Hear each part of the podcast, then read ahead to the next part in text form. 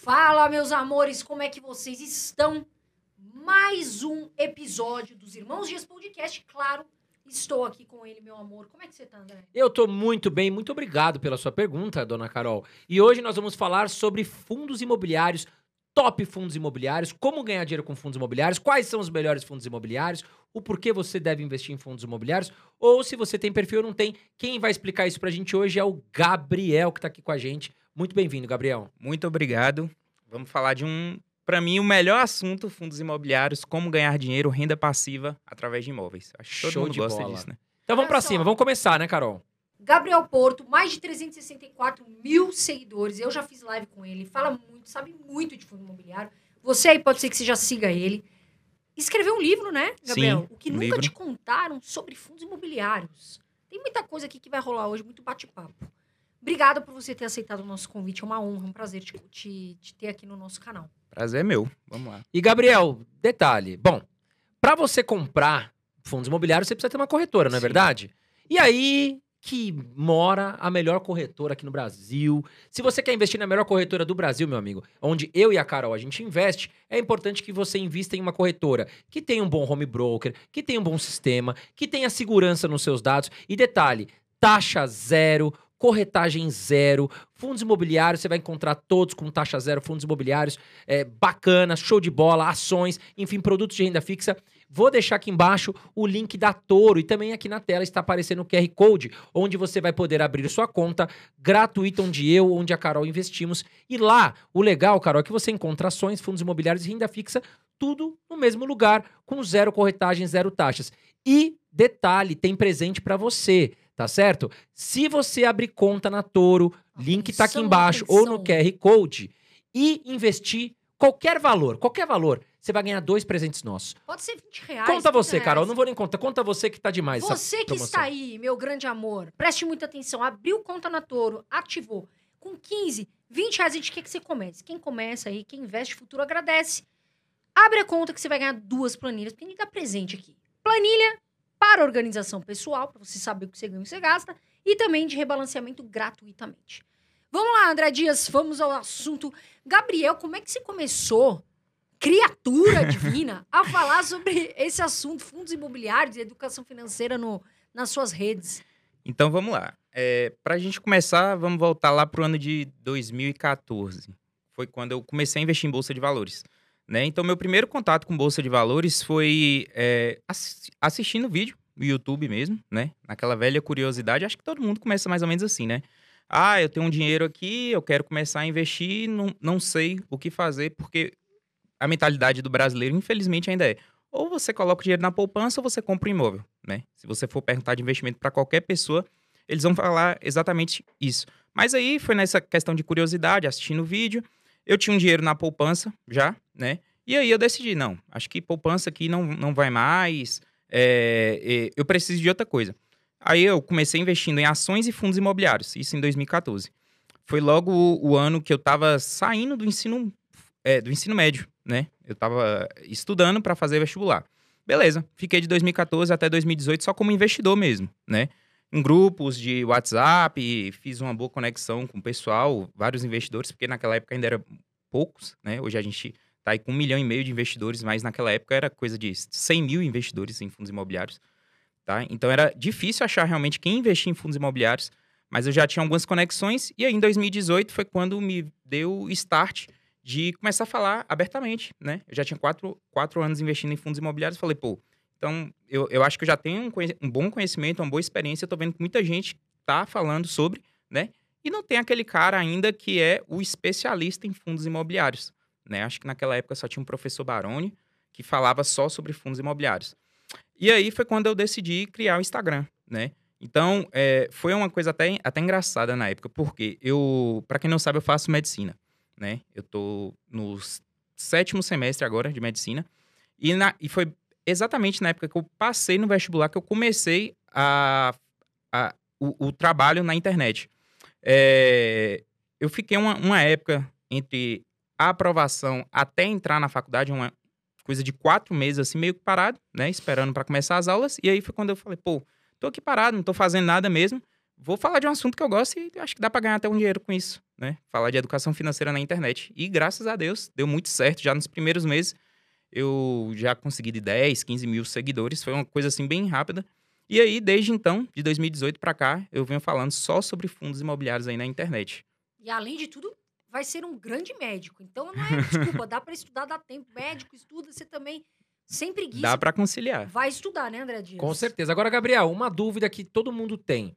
É, qual é a vantagem de se investir em fundo imobiliário Uhum. e qual é o perfil do investidor que deve investir em fundos imobiliários? Então, a principal vantagem é a renda passiva, né? É o que todo mundo vem com o intuito. Ah, é o aluguel, aluguel entre aspas, né? Mensal, que é o dividendo ali que o fundo imobiliário entrega todo mês. Então, por lei, todo fundo imobiliário tem que distribuir pelo menos 95% do lucro como dividendo, né? E isso atrai, e é mensal, né? Então, isso que atrai ali o investidor. É, e o perfil do, do investidor realmente tem que ser esse. O investidor que entende o veículo, que sabe que o fundo imobiliário é um veículo de distribuição de renda, né?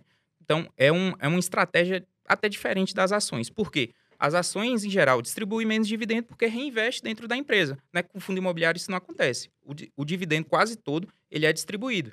Então, o fundo imobiliário não tem essa, essa tendência né, de valorização tão grande quanto das ações, mas o dividendo está ali todo mês na sua conta. Show de bola. Agora me fala uma coisa, você investe só em fundos imobiliários ou você tem outros ativos na sua carteira?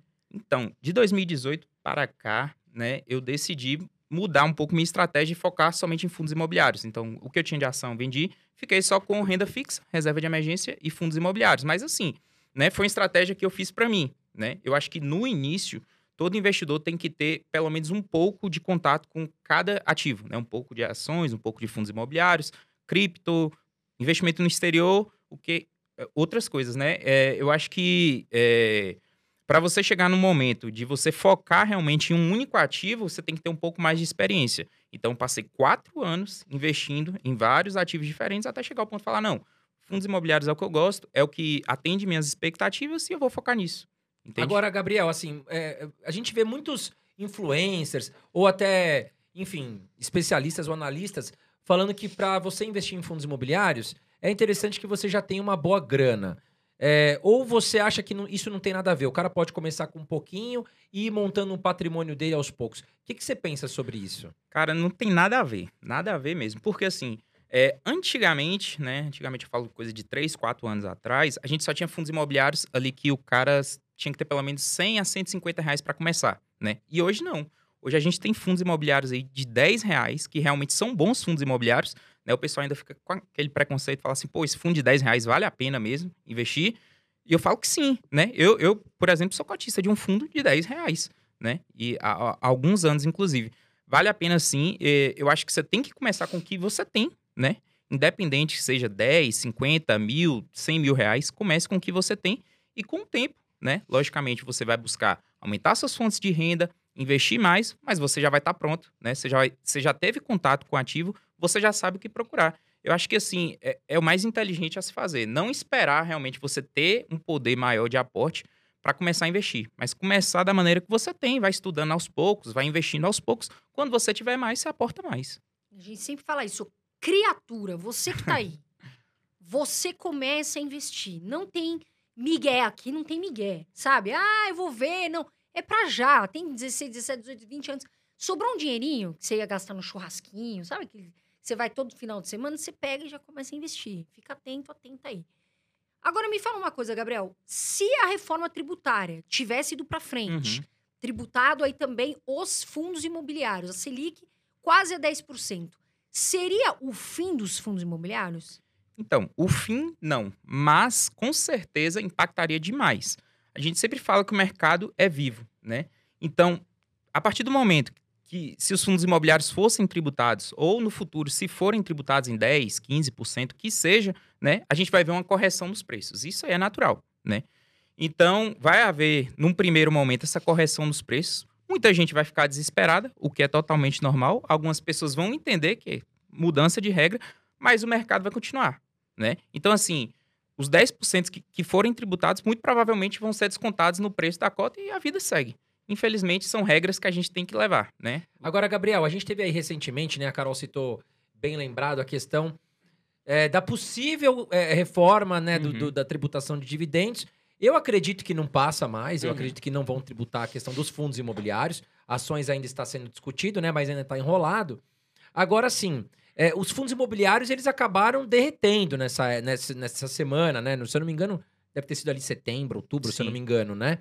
Agora sim, qual é o pensamento que o investidor de fundos imobiliários ele tem que ter quando a gente tem assim uma queda generalizada como a gente teve aí esse ano nesse momento da possível tributação ou não dos dividendos? Como que você enxerga isso? Como é que o, investidor tem que enxergar? Uhum. O investidor tem que enxergar o fundo imobiliário como um veículo de renda. É, é é o principal ponto é esse. Você tem que vir com essa cabeça de renda.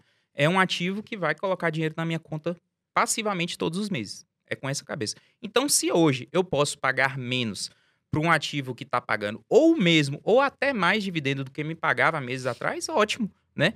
A minha estratégia é muito voltada nisso, é pagar cada vez menos pelos melhores ativos. Então, a gente hoje tem quatro, mais de 400 fundos imobiliários aí na bolsa. Eu selecionei alguns e, e montei minha carteira.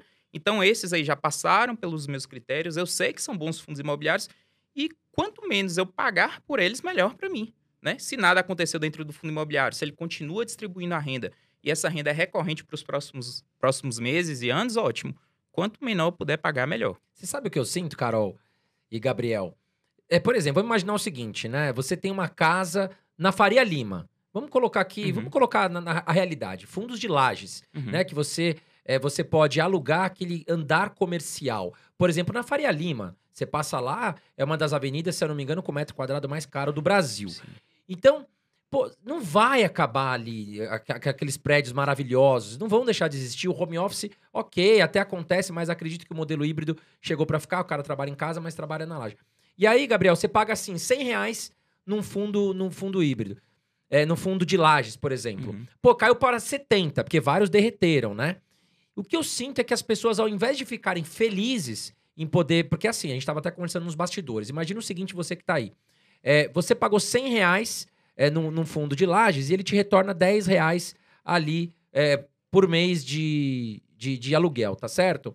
Ele voltou para 70, porque ficou mais barato, mas ele continua te pagando os mesmos 10. Ou seja, você pode comprar mais cotas desse fundo em desconto e manter a sua renda, aumentar a sua renda de forma mais rápida. Mas eu vejo que as pessoas não enxergam Sim. dessa forma, né, Gabriel? Com Elas certeza. ficam. Parece que elas querem comprar na alta e vender na baixa. Você não sente isso? Sim. É, Quando o fundo imobiliário cai, a primeira coisa que você tem que buscar entender é o porquê caiu, né? Então, assim, aconteceu algo dentro do ativo, o, o inquilino saiu, teve algum problema com o imóvel, por que que caiu? Não, não aconteceu nada. É uma coisa de mercado que está afetando todos os fundos imobiliários, a bolsa de valores como um todo. Não aconteceu nada dentro daquele ativo. Então, aquilo ali é uma oportunidade clara, né? Só que muitas vezes as pessoas travam pelo psicológico né? Fica ali, ah, tá, caiu, eu acho que não vale mais a pena, eu acho que eu vou perder dinheiro com isso. E aí vem muito da questão do porquê que você entrou no fundo imobiliário, né? Se o seu intuito realmente é a renda, então, se você está pagando menos pelo fundo imobiliário ali, que está te trazendo o mesmo dividendo, então seu dividend yield, né, ele aumenta ali naquele momento. Então, é esse, é esse foco. Muita gente, infelizmente, entrou em, em fundos imobiliários com a cabeça errada, né? E agora que está tudo caindo, ela ou, ou, ou se arrepende e sai, ou ela tem que realmente se, se, se conformar realmente ali com, com o veículo e ver que realmente é um veículo de renda. É, os investidores, os investidores experientes, né, Carol? Sim. É, a Carol mesmo sei que fez aí uma aplicação forte esses últimos tempos em fundos imobiliários.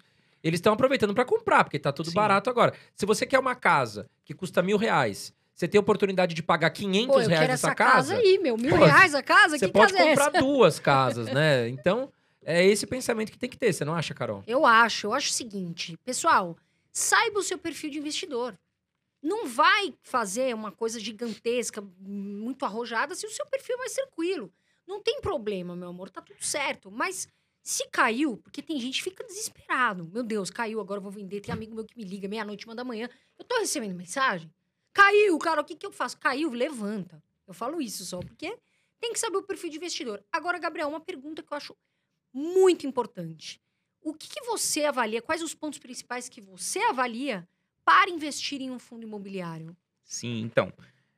A gente primeiro tem que ver qual o segmento, né? Porque cada tipo de fundo imobiliário a gente avalia de uma maneira diferente.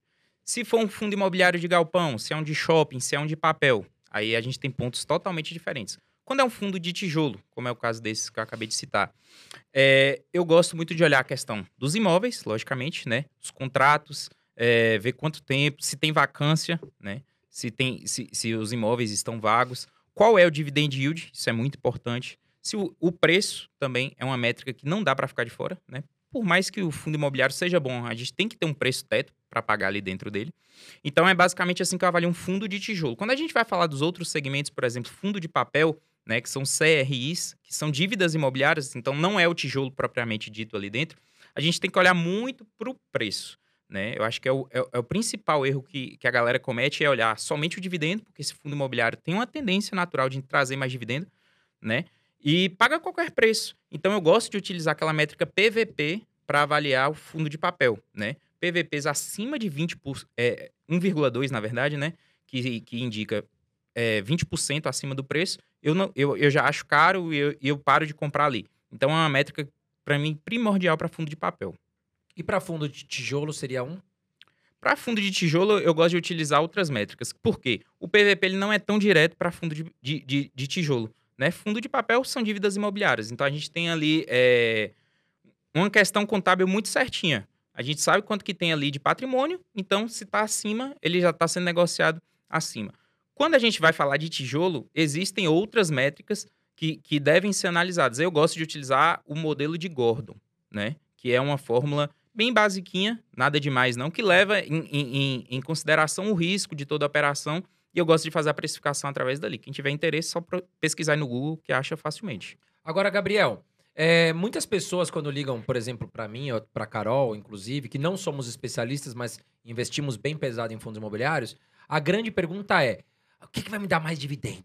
Aonde que eu vou ganhar mais dividendo? E, a pergunta é essa. Uhum. Então o cara, você fala assim: olha, esse fundo é legal, tal, ele uhum. paga ali 11, 12. Não, quero mais. Tem uns que pagam 19, me conta esses aí. O que, que você acha? Você costuma olhar, putz, o fundo que paga mais dividendos, ele é o melhor para se investir ou às vezes pode ser uma furada? Nem sempre. Nem sempre é o melhor, mas lógico que quando a gente vai investir em fundo imobiliário, a gente quer dividendo, né? Todo mundo tá pelo dividendo, mas a gente tem que, mais uma vez, se você pegar a lista dos 20 fundos imobiliários que mais distribuíram dividendo, com certeza você vai ter muita coisa boa, mas vai ter muita pegadinha ali dentro também.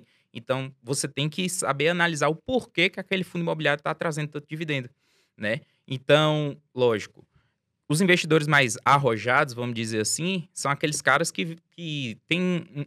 É, é, eles querem mais risco, mas querem um retorno maior também. Então, eles estão mais expostos a, a, fundos de papéis, né? Pouco é, a fundos de tijolo. Então, é, pode ser um erro muito, muito grande, mas assim, a gente tem muita coisa boa lá dentro também. Então, acho que é bom avaliar para você entender de fato o que é bom e o que não é conseguir separar ali. Agora, muita gente está comentando dessa alta da Selic. Uhum. Inflação, a gente tá vendo, né? Subiu. E o que estão falando muito? Ativos da renda fixa. Porque a gente está vendo ativos da renda fixa com liquidez diária de 10%. Você acha, Gabriel, que isso torna é, o investidor, fala assim, ah, é menos vantajoso investir em fundo imobiliário? Vamos lá, né? A gente tem que levar em consideração várias coisas aqui. Primeiramente, é o preço dos fundos imobiliários e o que eles estão distribuindo. Hoje, a gente tem bons fundos imobiliários que estão distribuindo próximo de 20% ao ano, né? Eu posso citar aqui até alguns exemplos, HCTR, DEVA e RDM, né? São ótimos fundos imobiliários que conseguem distribuir mais de 15% ao ano. Lógico que Selic subindo, a gente, se a gente for olhar aí nos gráficos históricos, subidas da Selic interferem diretamente no IFIX, né? Que é o nosso índice aí dos fundos imobiliários. Mas a gente tem que lembrar outra coisa, né? Selic não é uma métrica de longo prazo, né? A cada 45 dias os caras se reúnem lá e isso pode mudar. Então, assim, quem está com a cabeça de longo prazo, de construção de aposentadoria, de renda passiva, tem que aproveitar esse momento de agora, né? Essa, esse, essa janela de oportunidade que começou lá em março do ano passado, né? E conseguir montar a sua carteira. Porque quando as coisas se inverterem, a Selic começar a, a, a cair, a renda fixa voltar a não ser tão atrativa assim, a Bolsa de Valores vai subir novamente né? Então a gente tem que saber se posicionar em cada momento. E esse é o momento de comprar. Daqui, sei lá, dois, três anos, se eu voltar aqui e tá conversando com vocês com a Selic de dois, de três, a gente vai falar, pô, era naquele momento que era para comprar. Né? Porque provavelmente já vão estar caros, né, Gabriel? Exatamente. Porque quando a Selic começar a recuar, vai ter aquela manada de volta para os fundos imobiliários. E aí, uhum. aquele negócio, muita procura, baixa oferta, os preços vão subir. Gabriel, agora me diz uma coisa: nesse momento, para o cara é, decidir entre, entre comprar fundos imobiliários de papel ou fundos imobiliários de tijolo, Uhum. o que, que ele tem que levar em consideração e o que está mais atrativo na sua opinião? Tá tudo muito atrativo. Pra ser bem sincero, tá tudo muito barato. Bolsa de valores no Brasil, na minha visão, tá, tá toda barata, né? Então, assim, primeiro ponto, o cara tem que entender qual é o perfil de investidor dele. Se ele é mais conservador, se ele é mais moderado se ele é mais agressivo. Porque isso aí vai interferir diretamente em co- como ele vai montar a carteira dele. Se ele for aquele investidor mais conservador ou moderado, com certeza ele vai ter mais tijolo dentro da carteira. Por quê? Porque fundo de tijolo é aquele fundo que tem um imóvel, propriamente dito, com inquilino, com contratos. Então, assim, o, a- o risco de, de toda essa operação é menor. Né? Quando a gente vai para os fundos de papéis, que são os fundos de dívida imobiliária, e qual é o risco de uma dívida imobiliária? É daquela dívida não ser paga. Né? Então, assim, quanto mais o fundo imobiliário traz dividendo, mais, mais risco se tem na operação. Você pode ter certeza disso. Né? Então, assim, dá para o cara que é, é conservador ter papel? Dá, mas com a, com a porcentagem bem menor. Né? Vamos dizer que de 20%, no máximo 30% da carteira dele. Já o cara que é mais agressivo é aquele cara que vai botar ali 50%, 60%, 70% da carteira dele em fundos de papéis. Entendeu? E o restante em fundo de tijolo. Então, assim, dá para ter um pouco de tudo, né? Desde que respeite ali o seu perfil como investidor. Eu Acho que isso aí, de fato, é o essencial. Você acha que os fundos, né? Falando em fundo de tijolo, fundos de shoppings Uhum. ainda estão baratos? Muito baratos, muito baratos mesmo. Se a gente for pegar aí é, os principais que a gente tem, XPML, VISC, HGBS, olhar um, um- um recorte histórico aí desde o início de cada um desses fundos, a gente vai, vai perceber que essa janela de agora é dos menores preços, né, historicamente falando. E se a gente for olhar também para como é que estão as operações dentro de shopping, porque shopping center, né, fundo de shopping center, não distribui o dividendo refletindo somente os aluguéis das lojas, né, mas reflete também como é que estão as, a- as vendas nas lojas, né, estacionamento, eventos, né, publicidade que tem de- dentro daquele shopping. Então, assim, quando o shopping está em, em- em boa, é, em boa demanda, ele está funcionando bem, o- o- os dividendos tendem a ser maiores. Né? Então, assim, o preço está muito barato por conta realmente do que aconteceu lá no início da pandemia. Shoppings fechados, dividendos em alguns casos foram até zerados, né? E a recuperação que a gente está vendo na vida real, vamos dizer assim, ainda não refletiu na bolsa, mas vai acontecer em pouco tempo. É, porque shopping todo mundo vai, né? Com É, você sabe, eu tenho uma dúvida, Gabriel e Carol. É, Gabriel, você acha que os shoppings no Brasil eles têm a tendência de sumir? Porque assim, muita gente fala, ah, o e-commerce é, vai reduzir é, né, as pessoas irem para o shopping e tal. O que, que você pensa sobre isso? Cara, eu acho que tá no DNA do brasileiro ir para shopping center. Isso aí é uma coisa assim que, lógico, se a gente for olhar, Estados Unidos, ah, o público lá nos Estados Unidos não tá curtindo tanto shopping mais. Mas e-commerce nos Estados Unidos, pelo amor de Deus, né? É outro, é outro mundo. Você pede um, um- um produto, em menos de 24 horas ele tá na sua casa. Aqui no Brasil as coisas são totalmente diferentes. E outro ponto, né? O é o perfil mesmo do consumidor. Aqui no Brasil, a gente sabe que é, os locais de compra, as ruas são violentas. O shopping é um, é um um lugar que traz uma segurança para a pessoa passear, levar a família. É, além de ser um espaço de compra, é, além disso, é um espaço de lazer. Né? E muitos shoppings hoje já estão com aquela estratégia de colocar uma faculdade dentro do shopping, colocar uma academia dentro do shopping, né? fazer um público rotativo ali dentro. Então, assim, eu acho que shopping center no Brasil é uma coisa que não vai deixar de existir e o brasileiro gosta muito. né? Sabe o que eu penso também sobre isso? Que eu, por exemplo, eu, Carol, eu gosto de ir na loja Aham, comprar roupa. Eu compro às vezes pela internet, eu compro. Mas a pessoa gosta de ir lá com certeza. ver, porque também às vezes não é, é, chega é o tamanho diferente. errado, chega largo, né? E aí depois você tem que ir lá, trocar, correr. E assim, eu acho muito legal que vê essa, né, para Uhum. os empreendedores, essa, toda esse, essa, né, essa inovação é, é, da internet, de poder vender. Mas ainda existem muitas pessoas, principalmente roupa, sapato, que gostam de ir na loja. Então eu vejo isso como inviável e mais fora entretenimento. Com certeza. Na sua opinião, Gabriel, qual é o melhor segmento para se comprar, falando de fundo imobiliário, e por quê? Então, essa pergunta é difícil, porque eu sempre vou responder assim: não tem o melhor segmento. Não, não tem o melhor segmento de fato. Eu gosto muito de ga- galpão logístico. né? Eu sou fã realmente de galpão logístico, porque eu acho que é um segmento que tem tudo para crescer muito ainda no Brasil. Já cresceu muito nos últimos dois anos, mas tem muito para crescer. né? A gente ainda é muito órfão de bons, bons galpões E tanto que a- agora, fundos de galpão, os maiores, né? Como é o caso do HGLG, acho que é o segundo fundo com maior número de cotistas na, na bolsa, então ele é muito conhecido. Ele está construindo os próprios galpões, porque não está achando para comprar da maneira que o fundo quer, onde o fundo quer, né? Então, assim, empresas aí do, do e-commerce estão sedentas por esses espaços, né? Principalmente nos raios da- das grandes cidades, 30, 40, 50 quilômetros aí dos, dos centros urbanos. E os fundos imobiliários estão indo nesse, ne- nesse viés de construir seus próprios galpões para conseguir colocar essas empresas lá dentro. Então, assim, se eu fosse escolher, eu acho que galpões logísticos para os próximos anos é um segmento que tem muito a se expandir. E é legal, Gabriel, porque assim, o que, que acontece? O setor de varejo, ele é um setor que a gente tem uma margem muito apertada de lucro, né? Por quê? Você Uhum. pega Via Varejo, Casas Bahia, Lojas Americanas, eles têm o mesmo produto, né, Gabriel? Então, o que, que, eles, o que, que vai diferenciar entre eles? O preço já é super enxuto, Exato. porque eles trabalham praticamente com o mesmo preço. O que vai diferenciar muito é a questão da entrega. A entrega é rápida, o preço é mais Uhum. barato. Por quê? Os galpões, como você mesmo disse, eles vão facilitar ali a empresa, Magazine Luiza, enfim, estarem próximas dos grandes centros e facilitar o quê? O preço, o custo da entrega, a agilidade. Então, eu acho muito legal também. Eu gosto muito do setor de fundos. Agora eu queria te perguntar um De negócio. galpões. É, o fundo de o fundo de galpões, como você Uhum. disse. Agora, me diz uma coisa, qual é um, um- um segmento de fundos imobiliários que você considera mais arriscado e que se fosse assim aquele patinho feio dos fundos imobiliários?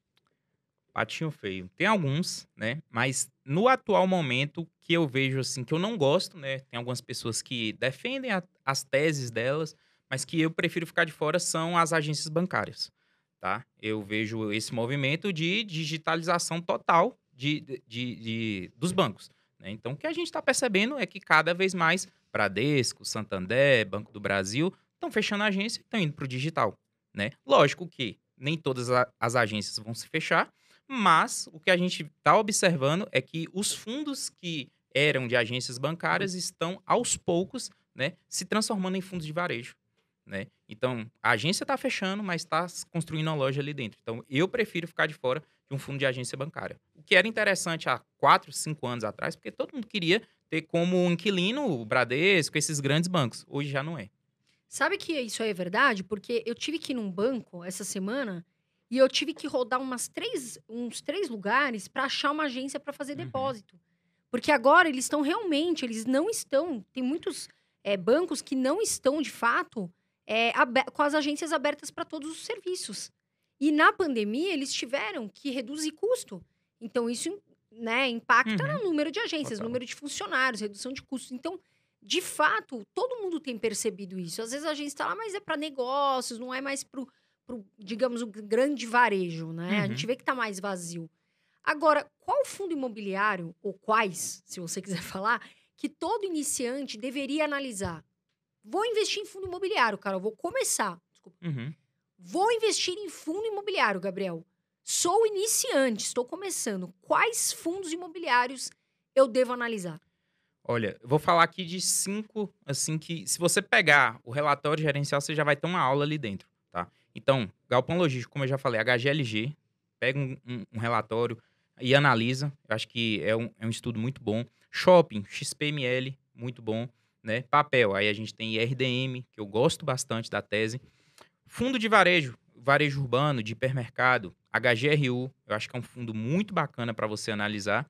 E deixa eu ver aqui outra. Lages, outra. né? Lages, HGRE, por exemplo, de Lages é muito bom, tá? Então, você pegar um pouco de cada coisa, né? Ler um relatório gerencial, assistir um vídeo no YouTube, que é mais, mais fácil, né? Antes de ir para um, pra um, pra um documento. Eu acho que é interessante já para você ir se acostumando com os termos e fazendo seu estudo. Legal. Gabriel, e fundos de hotéis?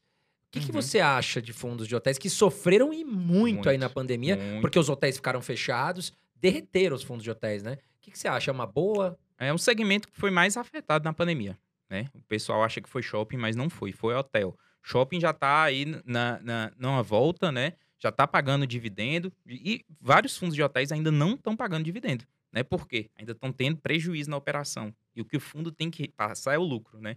Se tá no prejuízo, não repassa nada. É um segmento que antes da pandemia sempre foi um segmento muito bom, segmento resiliente, né? Trazendo bons resultados, mas aí teve a, a questão da pandemia. muitos shoppings fechados, como você disse, né? Os preços derreteram, dividendo zerou, né? E o que a gente vem observando é que a, a, a volta é bem gradual e lenta ainda, né? Mas é uma oportunidade que eu vejo também. Mas assim, eu prefiro deixar esse tipo de oportunidade para quem é mais experiente, né? Para quem entende mais sobre o mercado. Para o iniciante, eu acho que é somente observar, porque pode ser que os dividendos não voltem para o ano que vem ou para 2023, né? Tem que fazer uma análise ali mais a fundo. Mas assim, é um segmento muito bom que, na minha visão, tende a voltar. Sabe o que, que eu acho legal? É, nós, no, no nosso canal, Uhum. a gente também tem uma carteira pública para mostrar para as pessoas como investe, para elas entenderem. Não é que é para. Ó, aviso. Não é para copiar a carteira, meu amor. A gente faz para ajudar vocês a entenderem como a gente investe. Você tem uma Tenho. carteira de que você tem de um milhão Aham. de fundos imobiliários.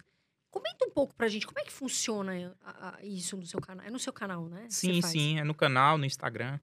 Então, a carteira veio com o intuito de ser uma carteira que eu começasse do zero, realmente chegasse nessa, nessa, nesse patrimônio de um milhão de reais, só com fundos imobiliários. Né? Então, montei uma carteira para mim, né? Como, como você falou, uma carteira para mim, com as minhas estratégias, que assim, é pública, mas eu sempre falo, não copia. Por quê? É uma carteira que tem 20 ativos. Não é uma carteira pequena, é uma carteira de 20 ativos e eu só consigo, de fato, acompanhar ela porque eu trabalho com isso. Então, assim, todo dia eu tô lá é, analisando documento, vendo desempenho e tal, eu consigo realmente é, é, é, gerir uma carteira de 20 ativos. Eu tenho até mais do que isso, porque eu tenho outra, outra carteira também, que é pessoal.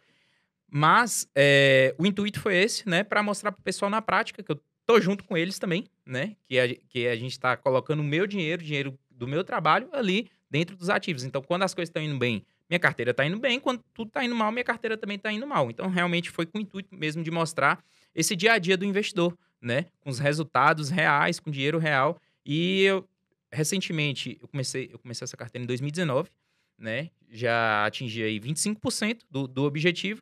E é isso. Não, não, não estabeleci uma meta final, mas estamos caminhando aí. Eu acho que já o, o, o efeito que a gente quer é sempre aquele efeito bola de neve. Né? Para a própria carteira, o, o dividendo que ela gerar, eu já colocar ali dentro dela e as coisas acontecerem mais rápido. Então já passei ali do, de mais de dois mil reais de dividendo mensal com ela. Né? Então as coisas estão começando a acontecer a partir de agora. Agora, Gabriel, me diz uma coisa. Você falou que, que tem uma carteira com uma carteira bem recheada, com muitos Aham. ativos. É, Para um iniciante, quantos ativos. Você acha que tem um total, assim, putz, o cara tem que ter 10, Uhum. 5? Quantos ativos ou quantos fundos imobiliários um investidor deve ter? Não tem uma regra, tá? Mas eu gosto de falar assim: para o iniciante, cinco ativos já tá ótimo. Um Cinco de ati- cada tipo. Um de tá cada legal. tipo já foi. Você pega ali um de galpão, um de shopping, um de varejo, um de papel, é, um, um de desenvolvimento, que é outro segmento que a gente acha que a gente não tinha comentado ainda, né? Que é um segmento um pouco mais agressivo, já tá bacana, né? Por quê? No início, você ter essa exposição e ter um pouco de cada coisa vai te fazer, vai te forçar realmente a estudar um pouco de cada coisa, acompanhar um pouco de cada segmento, e a partir dali, a ideia é a diversificação. Você tem um fundo de, gal, de galpão, mais para frente você vai buscar ter outro, mais, eh, mais para frente você vai buscar ter outro de papel, entendeu? Então, assim, com o tempo, a pessoa já viu ali, ah, cinco fundos eu tô conseguindo acompanhar perfeitamente. Então, vou começar a diversificar a minha carteira e aí, como eu disse, não tem regra, ela vai saber o que colocar e o que tirar dentro da carteira. Porque o que, que acontece que eu vejo? As pessoas, elas confundem muito diversificação e pulverização. Então, o que acontece? As pessoas, elas têm que entender sobre tudo que tá falando Uhum. aquele... de- Independente se é fundo imobiliário ou ações, enfim. O ativo. Por quê? Porque ela sabe do que se trata. Ela entendeu, ela sabe exatamente o que você falou. Canal de YouTube, Uhum. né? é, tem aí relatórios de analistas. Por quê? Não adianta ela comprar um monte de coisa. Já aconteceu, acho que com o André o pessoal pergunta. E ela tem 30 ativos, mas ela não sabe de fato três que estão ali. Mas ela escutou, ela foi lá, colocou, espalha o dinheiro, espalha o dinheiro ali e não sabe o que tá fazendo. Então tem que estudar. Agora, lá vem eu com as minhas listas. Eu assusto o convidado. Agora. Dessa carteira, menino Gabriel, quais são os quatro top fundos imobiliários na sua visão? Vamos lá. É, dos 20, eu colocaria aí IRDM, fundo de papel. Na minha visão, ele tá ali no top 3 de fundos de papel. HCTR, também outro fundo de papel. HGLG, que é o fundo de galpão, que eu gosto muito também. Eu acho que é um fundo que você tem que estudar, por mais que você é, vá investir nele ou não. O relatório dele é bem completo e dá uma aula para quem é iniciante, né? Com as informações que ele traz lá. E Shopping XPML. Eu também gosto muito desse fundo. Agora, Gabriel, você citou alguns fundos, por exemplo, HGLG ou XPML, que são, eles têm vários ativos, né? Sim. Ou seja, eles estão diversificados, não só por número de ativos, mas inclusive em regiões geográficas, né? Você tem ali, por exemplo, o HGLG, são vários galpões em vários estados. O que eu particularmente gosto muito, porque eu acredito que a gente traz uma proteção ali para o fundo. Mas qual é o risco e se você gosta de fundos imobiliários que são os monoativos que falam, né? Uhum. Que é um fundo imobiliário que tem um ativo apenas.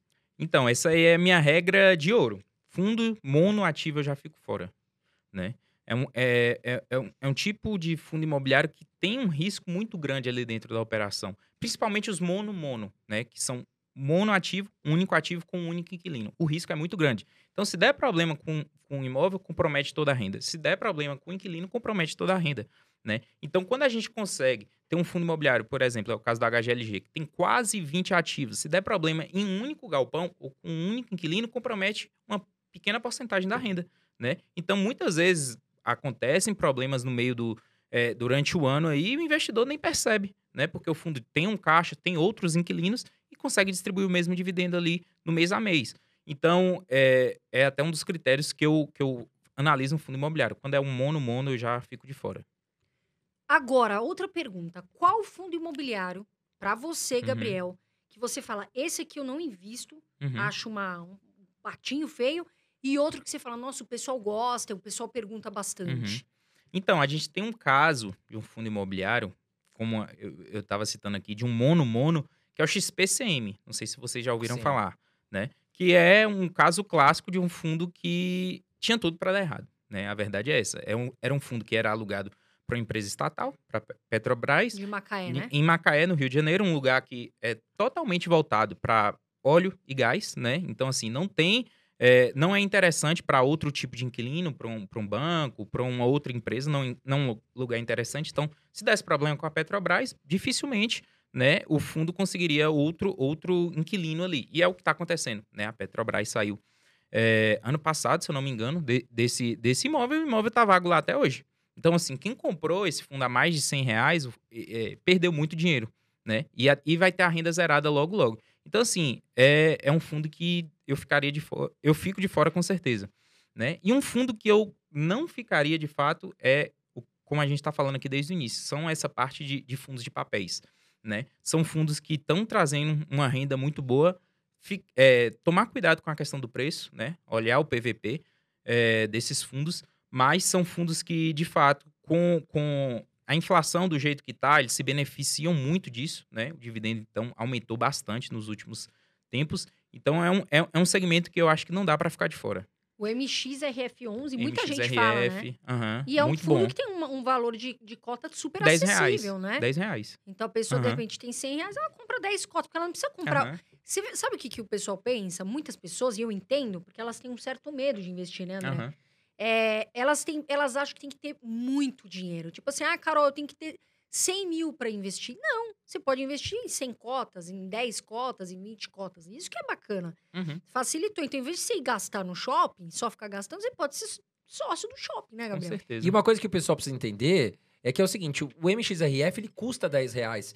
O XPML ele custa 100, por exemplo. Mas não quer dizer que o MXRF tá barato e que o XPML tá caro. Porque as pessoas confundem isso, né? Aham. Ah, eu vou comprar aquele ali porque tá barato. Não, calma.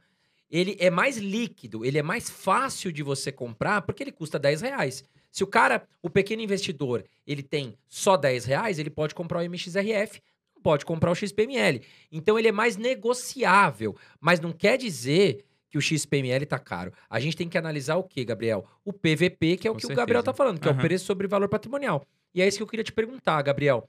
Se a gente falar que o preço sobre valor patrimonial, o PVP, está abaixo de 1, na sua visão, só olhando isso, já quer dizer que o fundo está barato? Ou a gente tem que olhar outras questões?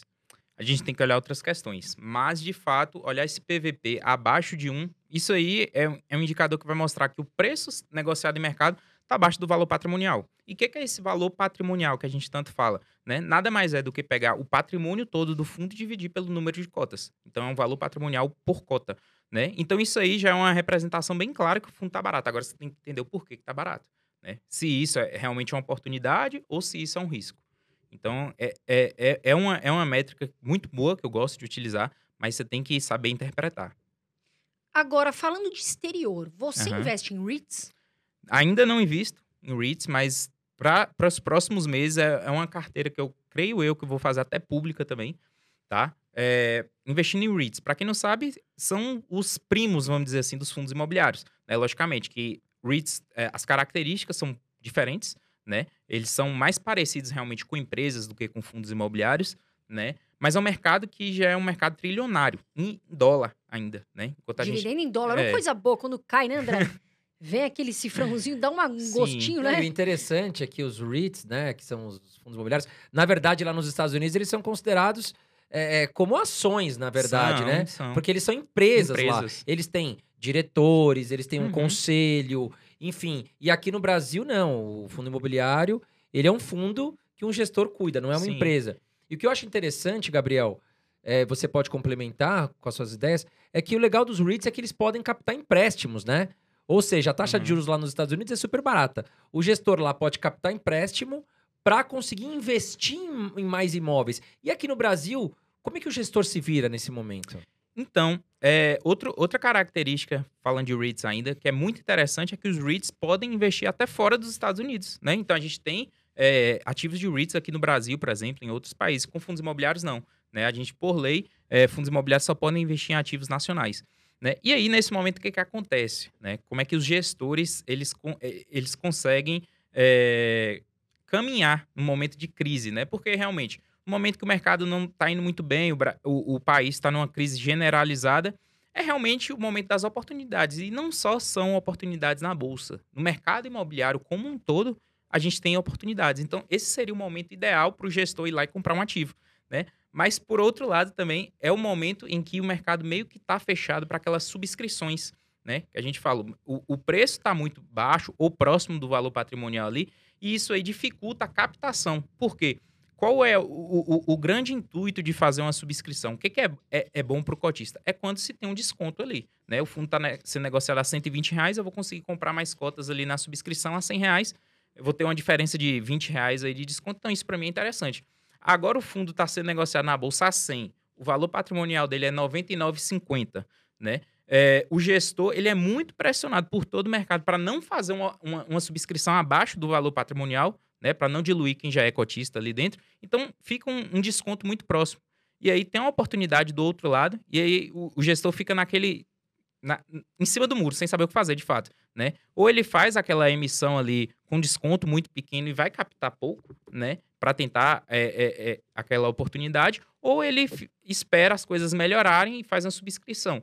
Mas aí, quando as coisas melhorarem, né? Provavelmente aquela oportunidade que ele tinha já passou. Então, isso vai, de fato, de, de gestão para gestão. Tem aquelas que, que querem, que fazem de qualquer forma, né? Mesmo com desconto pequeno, e tem aquelas que preferem esperar as coisas melhorar. Na sua visão, quais são os fundos imobiliários hoje mais baratos da Bolsa? Uhum. Shopping center, mais uma vez, está muito barato, né? Lajes corporativas, né? Fundos aí de, de, de prédios de escritório, está muito barato também. Por quê? Né? Questão do home office impactou diretamente aí esse segmento. Então, é um segmento que está muito, tá muito em conta. Hotel também está muito em conta. Então, de fato, são esses três aí que, que se eu fosse buscar, realmente falar assim, pô, tá muito barato, são esses mesmo. Gabriel, sabe uma dúvida que eu tenho, isso é pessoal? Uhum. É, por exemplo, a gente tem o KNRI, que ele é um fundo híbrido. Sim, Ele investe em logística e investe em lajes corporativas. sim. Até quero saber sua opinião sobre o KNRI, que é um dos mais negociáveis sim. do grupo Kinea. Por que, que alguns fundos são específicos de lajes, alguns fundos são específicos de Uhum. logística, mas o KNRI ele tem a liberdade de comprar lajes ou logística? Sim, isso aí tá no regulamento do fundo. Então, assim, toda vez que um fundo imobiliário vai eh, ter o IPO, né, existe um regulamento e ali delimita pela, pela administradora do fundo. Ah, esse fundo ele vai poder comprar imóveis de galpão. Ou esse fundo vai poder comprar imóveis de lajes. Esse fundo vai poder comprar imóveis de papel. Ou esse fundo vai poder comprar um pouco de tudo, que são os híbridos. Entende? Então, ali está dentro do regulamento do fundo, feito pela administradora. Né? A gente tem que lembrar sempre que um fundo imobiliário tem uma administradora e tem uma gestora. Né? Podem ser ali a mesma entidade, né? a mesma empresa, ou não. Então, o cara pode. o- o- por exemplo, um banco pode ir lá e ser administradora de um fundo, mas colocar uma outra empresa que entende do ramo imobiliário para fazer a gestão, entende? Então, é, é o administrador que funda o fundo imobiliário, né? Ele faz o regulamento e passa aquilo ali para o gestor. Geralmente são, são empresas diferentes, né? E aí o gestor pega aquele regulamento e ele sabe quais são as regras, né? Vamos dizer assim, que ele pode conduzir, se ele pode investir nesse tipo de ativo ou não. E você gosta do KNRI? Muito, sou cotista. O KNRI é um dos clássicos aí de, de fundos imobiliários, né? É um fundo que se provou com o tempo, né? Se a gente for pegar aí o histórico do KNRI, ele já passou por várias crises, né? E nunca deixou de ser atrativo. A gente poderia falar uhum. que o K... Bom, pelo menos muitos influencers defendem que o KNRI é o melhor fundo imobiliário do, do, do IFIX. Você concorda ou você acha que ele é um dos melhores? Um dos melhores, né? Cada um tem sua, tem sua ali, sua é muito particular, avaliação. Isso. É, chega a ser pessoal, sim. Mas é um ótimo fundo imobiliário, de fato. Na sua opinião, quais são os melhores fundos imobiliários, falando aí do setor logístico? Uhum. Vamos lá. O HGLG, como eu falei, né? Uh, a gente tem também o XPLG, o fundo lá da, da XP de logística também é muito bom. O do BTG é um outro fundo que também é excelente, o BTLG11, tá? Uh, deixa eu ver o que mais. FIB11, que apesar de ser, na, na, na, na teoria, ser um mono ativo, né? Ele é um condomínio logístico, ou seja, ele tem uma, é, um terreno que se tem vários galpões lá dentro que são alugados para vários inquilinos, né? Então, na prática, ele não é um mono. É, então, seriam esses minhas quatro escolhas. Gabriel, e falando em dividendos, uhum. é, renda, o que, que você acha melhor para o investidor? Investir em ações ou fundos imobiliários? Sim, quando a gente vai falar de renda, né? Se a gente for pegar até um, estudo histórico aí, a gente, a gente percebe claramente o IFIX chega a distribuir em determinados anos até oito vezes mais do que o mercado de ações como um todo. Logicamente, né? A gente tem ações que entregam muito dividendo, né? Setor elétrico, entre outros aí, entregam um, um, alto dividendo. Mas se a gente for pegar a média de ações e fundos imobiliários, a gente vai perceber claramente que fundo imobiliário entrega uma renda maior do que o mercado de ações.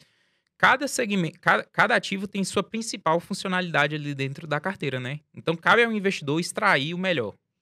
Na sua visão, lá vem eu. eu e as listas. Quais são os três ativos que você tem é, que você não tira da carteira? Que uhum. você tem a maior posição e você gosta muito? Vamos lá que eu tenho a maior posição atualmente é a HGLG, tá? Quase 15% da minha carteira, porque eu participei de uma oferta pública atual, é, recentemente, tá? Foi um momento que teve uma, uma subscrição, né? E eles abri, abriram para oferta pública com preço bem atrativo. Então, participei há pouco tempo atrás. Foi até a oferta que eles é, captaram a grana para construir os galpões novos do, do, do fundo.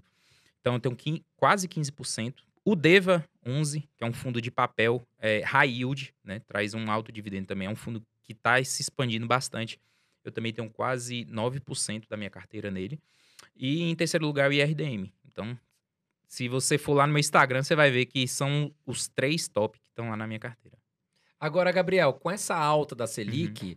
é claro, a gente vê muitos investidores saindo dos fundos imobiliários, não só dos fundos imobiliários, mas de ações, principalmente aqueles investidores mais iniciantes, para migrar ali, porque o gerente fica ligando para a pessoa e falando: ó, oh, voltou 1% ao mês, tem CDB, tem não sei o quê. É, é, mas esse movimento da Selic, ele só atrapalha os fundos imobiliários ou algum tipo de fundo imobiliário acaba ganhando com essa alta uhum. da Selic? Então, a gente tem fundos de papéis, né, que é, as dívidas estão atreladas, né, a Selic, a CDI, e eles realmente conseguem, de fato, trazer um retorno maior. Mas essa estratégia, como você falou aí, quando a Selic está subindo, migrar o dinheiro do, da bolsa para renda fixa, quando as coisas invertem, mudar, né? É uma estratégia que realmente no longo prazo a pessoa só vai perder dinheiro, né? Porque ela vai estar tá sempre comprando o que está subindo, né? Nunca vai pegar as coisas realmente na oportunidade. Então, acho que você tem que entender é, o que é bolsa de valores, o que é investir em fundos imobiliários, em ações, né? Traçar é, essa estratégia e seguir, né? Quem fica é, pulando aí de galho em galho, infelizmente no longo prazo não vai conseguir nada. Agora, falando de INSS, Sim. você acredita que dá para a pessoa fazer a aposentadoria dela só investindo em fundos imobiliários? Com certeza. Só com fundos imobiliários é até uma das principais estratégias é realmente fazer uma carteira previdenciária com fundos imobiliários.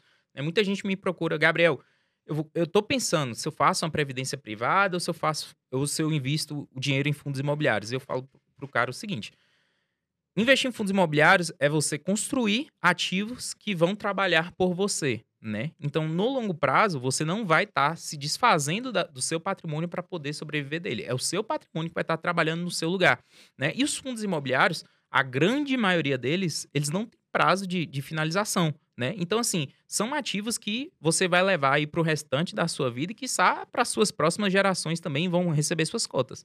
Então, são, são ativos que, de fato, eles vão gerar essa renda passiva mensal e livre de imposto, que é o que é o, são as Principal, principais né? características aí do- dos fundos imobiliários. Porque previdência, pessoal, até falei disso no meu Instagram e citei a previdência. O que, que Uhum. acontece? Previdência privada, existem previdências que são boas, enfim, em alguns regimes, e as pessoas fazem, mas tem que observar taxas, rentabilidade da previdência. Então, tem que tomar cuidado, porque a gente pensando a longo prazo, a previdência, na minha visão, também é para longo prazo, né? Então, quando eu falo que a previdência privada tem que se existem aí boas previdências e condições boas, mas olhe bem, veja bem, taxas, tudo isso, para que você, de repente, não caia numa furada. Eu falei disso no Instagram esses dias. Eu vi. E, e aí eu falei, acabei falando o que, o que eu Aham. acho, né? Então eu concordo com essa sua visão, né, André? Acho que Não, você... eu, eu particularmente não gosto de previdência, acho que é muito engessado.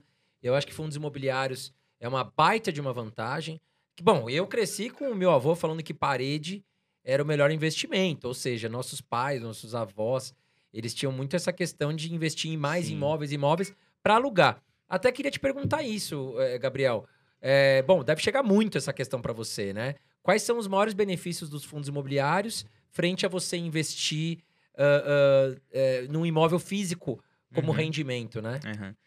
Eu gosto muito de citar uma frase que é, que é a seguinte: fundo imobiliário é a maneira mais inteligente, rentável e acessível de se investir em imóveis. Por quê? Por que, que é mais inteligente? Da tela ali do, do, do seu celular, do seu computador, sem sair de casa, você já investe, né? É, é totalmente acessível. 10 reais, 50, 100 reais, você já começa a investir. Então, assim, quando você vai investir em imóvel, você não tem como você comprar o banheiro, depois você comprar a, a- a sala, depois você compra o quarto da casa. Ou você compra tudo ou você financia, não é isso?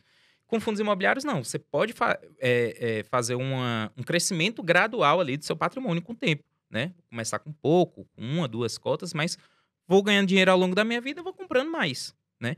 E se a gente for pegar a questão da rentabilidade, né, e fazer uma comparação bem simples, o- os fundos imobiliários atualmente estão rendendo entre 0,6% a, a mais de 1% de dividendo mensal. Imóveis físicos no Brasil, na média, rendem algo em torno de 0,4%, 0,3%. Né? Por quê? Quando você recebe aluguel, você ainda tem que pagar imposto, tem várias coisas ali- dentro. Então, assim, é, investir em imóvel físico pode ser interessante para quem é da área imobiliária, né? Para o cara que já está ali dentro, é um corretor de imóveis, que já tem uma expertise maior do mercado e, e já trabalha ali dentro, ele consegue grandes oportunidades. Mas o cara é, ah, eu sou advogado, eu sou médico, eu sou engenheiro, é, eu trabalho com, com outras coisas. Eu não vejo sentido nenhum de você perder o seu tempo, você ter dor de cabeça com o inquilino para investir em um imóvel físico, se você pode investir em fundos imobiliários ali do conforto da sua casa. Então, eu acho que fundos imobiliários de longe, né, para a grande maioria dos brasileiros, é a melhor opção de investimento em imóvel. Falando de uma referência que a gente tem no mercado, não dá para tirar o Barsi. Não. E o Barsi já falou que ele não investe em fundos imobiliários. O Uhum. que, que você acha da estratégia dele? Então, a- assim, eu acho que é uma estratégia bem pessoal, né? Cada um tem ali sua estratégia de, de investimentos, né? Enquanto ele não investe, a gente tem grandes in- investidores em fundos imobiliários também, né? Pessoas que têm alguns bons milhões de reais e ganham uma renda passiva através disso. Então, eu acho que é uma estratégia que cada um é, é muito pessoal, né? Quem quer é, é, aumentar o patrimônio ou quem quer viver de renda passiva tem que saber, de fato, entender. Então, por, por isso que eu acho interessante, no início, a pessoa ter um pouco de tudo. Né? Que, que a partir dali, sem ter, é, é, sem ter indicação de outra, outras pessoas, ela vai saber se guiar e, bu- e buscar o que de fato é melhor para ela. Ô, Gabriel, e falando sobre casa Uhum. própria, é, hoje, não sei se você tem sua casa própria, ou se você mora de aluguel. O que, que você pensa sobre aquela pessoa que, que enfim, ela tá na dúvida? Poxa, Uhum. compro, compro minha casa própria ou eu pego esse dinheiro, invisto em fundos imobiliários e vou morar de aluguel? O que, que você pensa sobre isso? Então, essa é uma decisão que vai além do financeiro, né? Então, é o primeiro ponto, vai além do financeiro. Se o cara é, tem como um grande sonho da vida dele ter uma casa própria, pelo conforto, pela segurança, realmente, né? De ter o próprio lar, vai lá e compra, né? Acho que dinheiro é, é, é, é para isso, é para realizar os seus sonhos mesmo. Agora, aquele cara que, sei lá, um cara jovem, é, um cara ou uma mulher jovem, não é casada, não tem filho, tá no início da vida financeira, eu acho que comprar um imóvel pode realmente retardar ali, atrasar os planos daquela pessoa, né? É, se você, de fato, investir o dinheiro de um imóvel, vamos supor que 400 mil reais, 500 mil reais de um imóvel em uma carteira de fundos imobiliários, muito provavelmente você vai conseguir só com os dividendos, né, pagar o seu aluguel e ainda te sobrar um, um, um retorno expressivo ali dentro, né? Uma carteira de 500 mil reais de, de fundos imobiliários facilmente vai te trazer ali uns 3.500 a 4 mil reais, né? Se você pagar um aluguel de 2, 2.500, ainda te sobra um dinheiro ali dentro, né? Então, eu acho que é muito pessoal, mais uma vez, uma decisão totalmente pessoal e que extrapola essa questão financeira. Mas se a gente for olhar friamente só em números na questão financeira, é, a pessoa ter uma carteira de fundos imobiliários e, e, e, fazer essa estratégia, eu acho que seria bem mais interessante. Sabe algo que eu acho muito. Fico muito chateada que acontece com, com os brasileiros. Esses dias eu estava falando com uma amiga minha e ela falou: Poxa, eu perdi 100 mil reais uma vez porque ela deu uma entrada uhum. num apartamento e depois ela não conseguiu pagar. Então, essa questão de comprar imóvel, que muitas vezes é um sonho, pode se tornar um pesadelo. Pode. Esse que é o grande problema. A pessoa, uhum. de repente, tem 100 mil, sabe? Ela fica super animada, só que ela tem como garantir que ela vai pagar as mensalidades, uhum. né? Os aluguéis, os próximos, as, pró as próximas parcelas ali. Isso é algo que eu acho que é muito perigoso e eu vejo que os brasileiros Sim. acabam fazendo. Gabriel, é, a gente está vendo aqui a inflação em 10%, uhum. né? Falam que vai diminuir para 5% ano que vem, mas a inflação é aquele negócio, depende muito da economia. É, os fundos imobiliários, eles têm proteção contra a inflação? Sim. Os fundos imobiliários, é, os contratos, né? Se a gente for pegar aí fundos de tijolo, muitos deles são atrelados realmente à questão da inflação, né? IPCA, e GPM, né, em alguns casos. Então, assim, no momento de avaliar um fundo imobiliário, você vai conseguir ter esse acesso e saber se o fundo imobiliário que você investe, ele tem essa correção pela inflação ou não, né? Então, a grande maioria hoje tem. Então, o investidor que investe nesse, nesse tipo de fundo imobiliário, ao longo do tempo, ele não vai estar tá perdendo ali o, o poder de compra, porque esses aluguéis, ao longo dos anos, eles, eles vão sendo reajustados de acordo com a inflação vigente ali do ano. Olha que importante que o Gabriel está falando, pessoal. Muitas pessoas estão correndo para renda fixa atrás do famoso uhum. 1% ao mês. Só que se você investe num CDB de 12%, você vai ficar preso com seu dinheiro aí 3, 4, 5 anos, tá? É, é, já vai perder a liquidez. Se você precisar do dinheiro, você não vai poder resgatar ou você vai ter que pagar uma uhum. multa. Só que você, com esses 12%, você tem que descontar a inflação. Então, um CDB que está pagando 12% agora, se a gente aplicar a inflação de agora, você vai ter aí 2% de lucro real. Fora que você vai ter que depois tirar o imposto de renda, então praticamente você vai ficar no zero a zero, tá? Claro, você tem outros produtos na renda fixa que tem o IPCA mais 5, IPCA mais 6, o seu lucro real é 5, tá? Não pega a inflação de 10 soma mais 5, não. Seu ganho real é 5. Então é o que o Gabriel tá falando. Se você investir em fundos imobiliários, principalmente aí de tijolo, você tem a proteção, ou seja, o imóvel ele vai se valorizar conforme o tempo vai passando e você ainda no seu aluguel que você recebe, você tem a proteção ali do IGPM, enfim, é, de algum indexador que vai te proteger. Então, você pegar, né, Gabriel, aí um, um aluguel de 7% ao ano, você uhum. fala, ah, mas 7% ao ano, um, sei lá, um HGLG, só que você tem a proteção da inflação, que Com o pessoal certeza. não está enxergando. Uhum. O pessoal não tem esse conhecimento, infelizmente. E os gerentes de banco também não fazem questão de explicar, porque eles querem ganhar ali a comissão deles vendendo produtos que são do interesse do banco, não é verdade? Sim, com certeza. E outro ponto, como você falou né? A galera tá indo atrás desse 1%. E em fundos imobiliários, por tudo que aconteceu, os preços caíram, uma carteira que antigamente rendia ali entre 0,7 e 0,8, uma carteira moderada, hoje já tá, já tá rendendo 1% ao mês, tá? Então, assim, é uma, é uma oportunidade que em pouco tempo ela não vai existir mais. Então, assim, quem está se posicionando, quem está comprando fundos imobiliários no atual cenário, quando todo mundo quer vender, né? É, é, é, é uma regra simples, mas que infelizmente as pessoas ainda não, não, não levam tão a sério, né?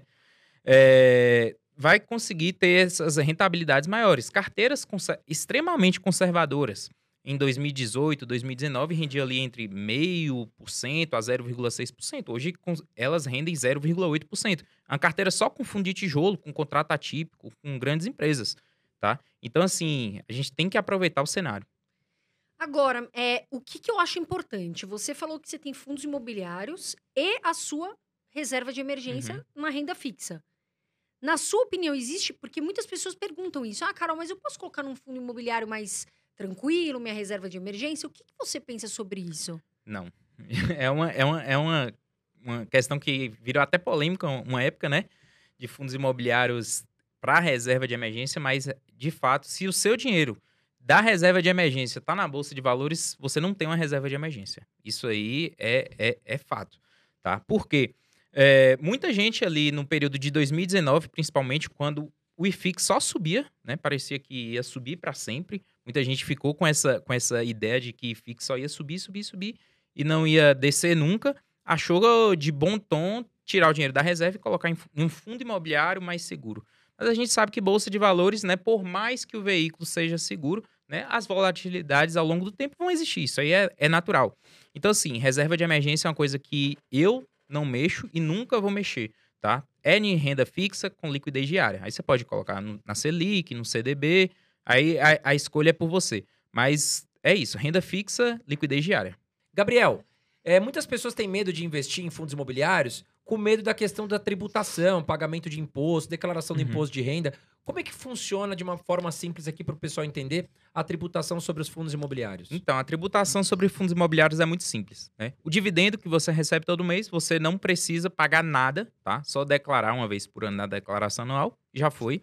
Porém, quando você faz a venda do, do- das cotas com lucro, você precisa pagar 20% sobre esse lucro. Ah, vendi com prejuízo, vendi ali, ficou no zero a zero, mesmo, no mesmo preço que eu comprei? Não. Mas quando você tem lucro, é 20% sobre o lucro, você vai lá, gera sua DARFzinha e paga, né? Então, é, é bem simples. A gente tem que lembrar que a DARF, o mínimo para ser pago, são 10 reais. Ou seja, se você é, colocou os 20%, deu menos do que 10 reais, você tem que carregar esse valor ali. Não tem tempo, não tem, não tem uma data limite, você tem que ir carregando. Quando você fazer outra venda no futuro, você vai lá e gera a DARF total. Por isso que eu sempre falo. é, garanta logo sua DARF, né? Quando você for- vender, é, é, garanta pelo menos 50 reais ali de lucro, né? Que os 20% vão dar pelo menos ali os 10 reais, você vai lá e paga e fim de conversa. Quais são as dicas que você daria para um iniciante, para pessoa que quer começar a investir em fundo imobiliário? Vamos lá. São dicas básicas que eu acho que todo investidor tem que levar. Primeiro, não seja ganancioso, né?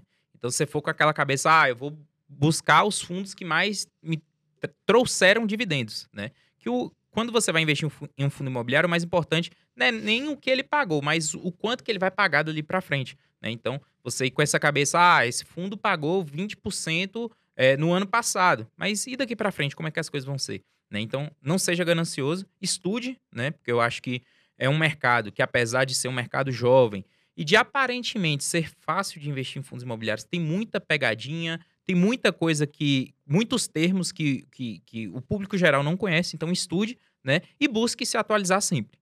Quando você vai começar a investir em fundos imobiliários, se você seguir à risca essas três dicas, eu acho que você tem um início perfeito.